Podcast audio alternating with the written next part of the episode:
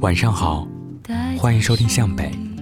如果你也有好的故事和文章想要分享给大家，可以加我的微信，主播北泰的全拼，等你哦。今天分享的文章叫做《不懂拒绝，你就做一辈子的老好人吧》，作者韩大茄，来自于听友远方的投稿。我很早就认识小亚，她什么都好。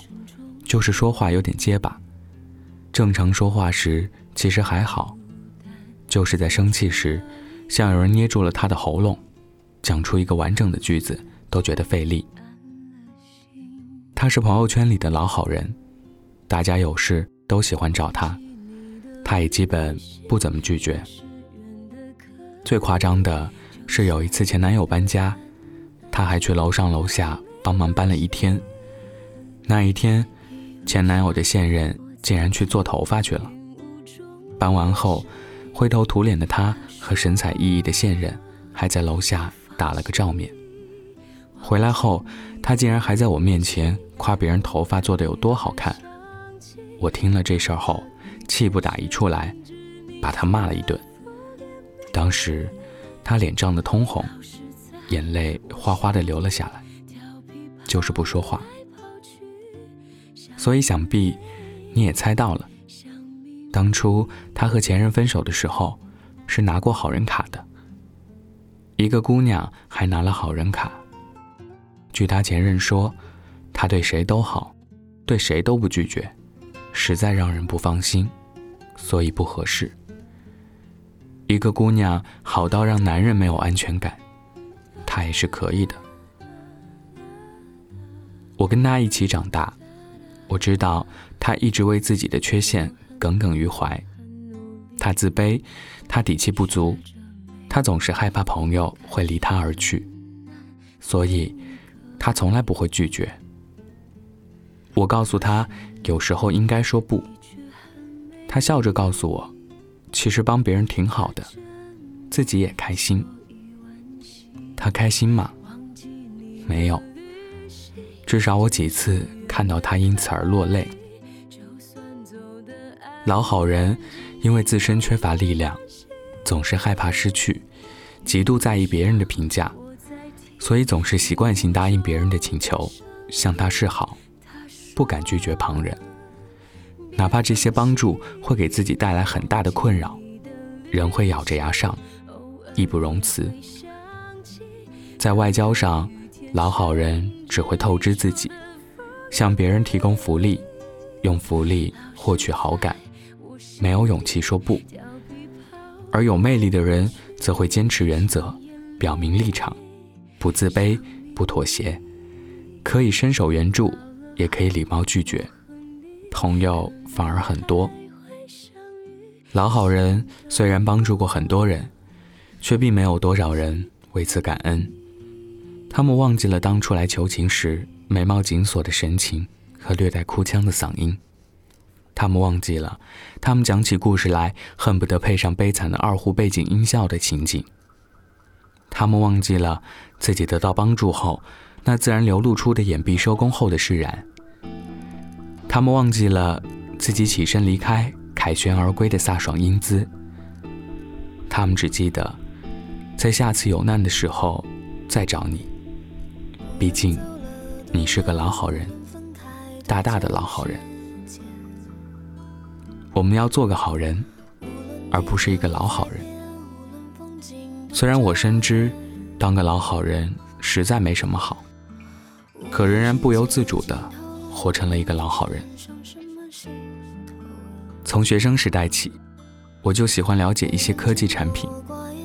生活圈里的科技宅，大家有不懂的技术问题。都喜欢找我。前不久，一个女性朋友 M 找上了我，让我帮她选台笔记本电脑。我问她有什么需求，她说平常也就上上网、看看电视剧、玩玩游戏什么的。另外，她还提出一条要求，就是开机要快。她是个急性子，总价不超过五千就行了。后来，我给她推荐了一款颜色亮丽。带有固态硬盘的笔记本，简直完美匹配他的需求。只不过价格到五千二百九十九，我就自己额外掏了三百，帮他把电脑搞定了。他收到电脑后，好久都没有联系我。我对自己挑选的电脑很有自信。一个月后，我出于邀功的想法，拨打了他的电话。接通后，唠了几句家常后，我就迫不及待地进入正题，问他电脑用的怎么样。他愣了一下，说：“快倒是挺快的，就是价格有点贵。我听别人说没有必要弄一个固态硬盘的。”我心想，他是听了谁的谣言蛊惑？不懂行情就不要瞎说好吗？我回应他说：“你先用段时间，过段时间你就会发现它的好的。”真正过了一段时间后，他果然发现了他的好，发现我好会用它赚钱。他认为我不是买贵了，而是从中赚了差价，连帮忙买电脑都会动点手脚。这种人太无耻了。我是从另外一个朋友那里打听到这个消息的，说他已经向好几个朋友这样埋怨我了。我当时听完就是一口血，没想到帮人竟然帮出这种结果。如今电脑价格那么透明，多少钱，你不会在网上查查吗？算了，已经有了这样的怀疑，解释也没有用，大不了。以后井水不犯河水。我以为这事儿会就这样结束了，没想到后来他又找上我，说电脑软件总有些莫名其妙的故障，看能不能帮忙装个系统。我想起之前他在背后说的话，心里一百个不愿意，但又不知道怎么回绝。关系闹成这样都会找到我，看来他是遇到真麻烦了。于是。我就答应了，帮忙把系统重装好。装好后，又是几个月没有联系。再次收到他的消息，是在朋友群里，喊完我的名字，直接骂骗子，大骗子，恶心。不明真相的潜水的朋友纷纷出来询问是什么情况。他说，他新办的网银才用两次，就被盗刷了两万元。他说他没有泄露网银信息，只在我帮他买的电脑里插过，电脑的系统也是我装的，肯定是我搞的鬼，在他的电脑里装了什么后门。其他朋友都笑了，说我没有这个实力，他不信，坚称不是我的话，他的信就倒着写。我当时觉得我自己简直就是个傻逼，帮人帮成这种后果，我直接回了句。你报警吧，不多说了，我愿意配合公安机关调查。如果不是我，记得带上身份证去户籍处改名字。发完后，群里几个朋友都找我私聊，表示相信我，还说我的回应太过瘾了，简直爷们儿。看我爷们儿一次，他们哪里知道我孙子了多少次？朋友间，但凡买个电子产品，都会找上我，有点故障就会考我电话。自打答应了帮第一个小伙伴买了手机后，第二个小伙伴就开始找我配电脑，圈里的人迅速达成共识，形成了应激反应，只要电子相关的问题，都会直接找我。起先，我觉得很过瘾，满足了某种虚荣感。后来发现。简直是个负担。只要有人找上了，哪怕自己有事也得先推一下，把别人的事儿先搞定才安心。否则，别人心里就会想：凭什么帮他那么积极，轮到我就爱理不理了？有时候尝试找个理由婉拒一下，比如感冒不舒服，加班赶标书。可是感冒终有好的一天，标书。总有送标日，下次再找上我，又得找个新理由。哪怕理由再充分，一而再、再而三的理由，说服力只会不断下降，最后还是得乖乖过去帮忙，脱不了宿命。老好人有一万次想要拒绝的经历，可没有几次有勇气真正说出来。他们容易妥协，不敢拒绝，总认为为难一下自己没事，不能让别人尴尬，怕别人会觉得难堪，于是一步步退让，直到退到角落，直到别无选择。不要老是想着讨好别人，你自己也是值得被爱的。你一味的退让，并不能为你赢得尊重。有时候，一个人的魅力是通过拒绝体现的。通过 M 这件事后，我痛定思痛，好像开始有了义正辞严的拒绝别人的勇气。我希望小亚也能尽快走出这种心态，把他解救出来。我把我的困扰和故事讲给他听。小亚听完，叹口气，说。你记得去年我也找过你帮忙装系统吗？你说等你做完标后就给我装。过了一个月后，我再问你有没有时间，你说你感冒了。后来实在是影响工作，我就去找别人了。我听了之后一下子有点尴尬。小亚帮助我很多次，我竟然曾经这样对待他而不自知。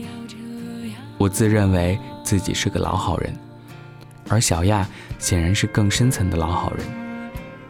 他是相对于我的老好人。当我潜意识中认识到这点后，就开始不自觉地遗忘他的需求，忽视他的感受。我们已经习惯去伤害老好人了，因为他们的不拒绝和不反抗。我们常常会把老好人的好。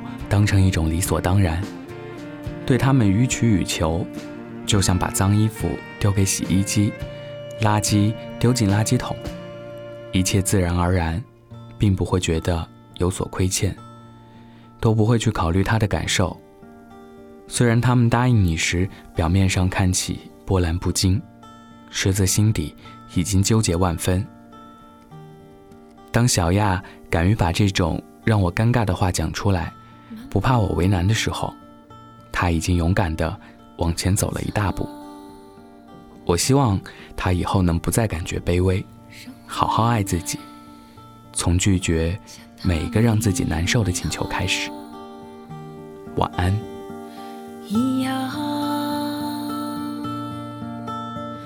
无意义。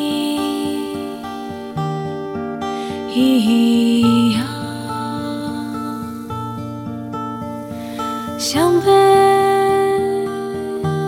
虚度的电影，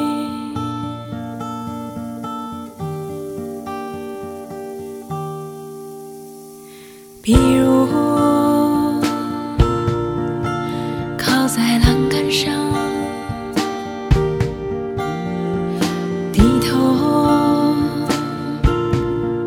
看水的镜子。直到所有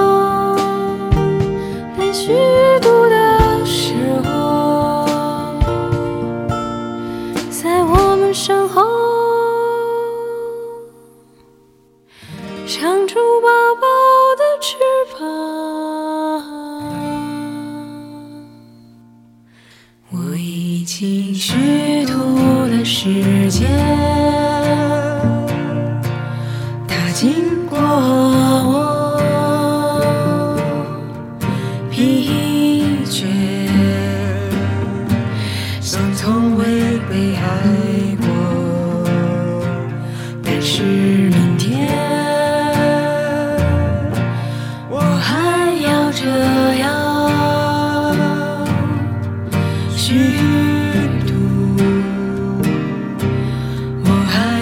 就这样。